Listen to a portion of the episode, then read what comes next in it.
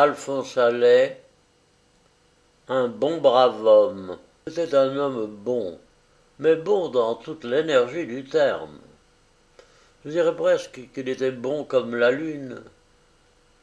Si la mansuétude de ce pâle satellite ne se panachait d'une candeur, pour ne pas dire plus, bien en passe de devenir légendaire.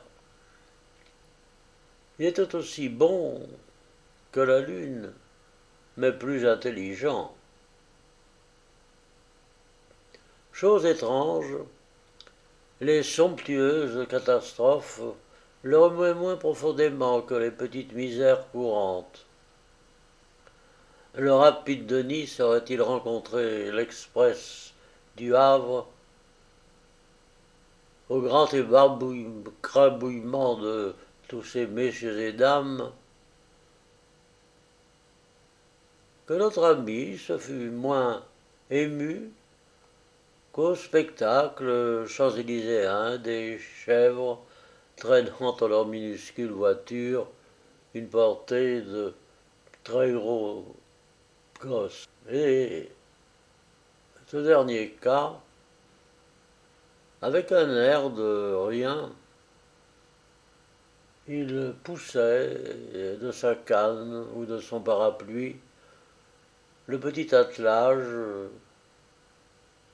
soulageant ainsi les maigres biques de quelques kilogrammètres. À Yves Guédon, l'infatigable apôtre des voitures automobiles, qui lui disait Vous devez être content. Avec la nouvelle locomotion, les canassons pourront se reposer. Oui, répondit-il, mais toute cette infortune pétrole qu'il faudra brûler, et tout ce malheureux coq, un individu qui chérit à ce point les chèvres des Champs-Élysées et la gasoline, ne peut demeurer indifférent, vous le devinez sans peine, au sort des pêcheurs à la ligne. Il n'osait plus passer sur les quais, tellement la contemplation de ces pauvres êtres l'affligeait au plus profond du cœur. Au fond, il en voulait beaucoup aux poissons de ne pas mettre plus d'entrain à mordre à la ligne des pêcheurs parisiens. Il aimait mieux les pêcheurs que les poissons, voilà tout. Un beau jour, n'y pouvant plus tenir, il alla trouver le capitaine Cap. Capitaine, j'ai un gros service à vous demander.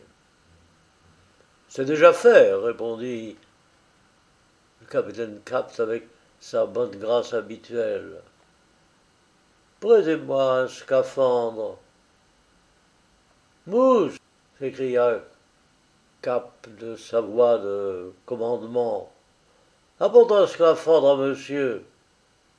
Le capitaine Cap fut longtemps président du conseil d'administration de la Société métropolitaine des scaphandriers du canal. Dirigeait encore un grand nombre de scaphandres il les détient euh, provenant sans doute de détournement. Et depuis ce moment, chaque matin, notre ami se rend au hall, acquiert une forte provision de poissons de toutes sortes, qu'il insère dans un grand sac lesté de pierre. Il revêt son scaphandre et le voilà parti pour sa journée à raccrocher des carpes, des tanges, des brochets aux hameçons des pêcheurs étonnés et ravis.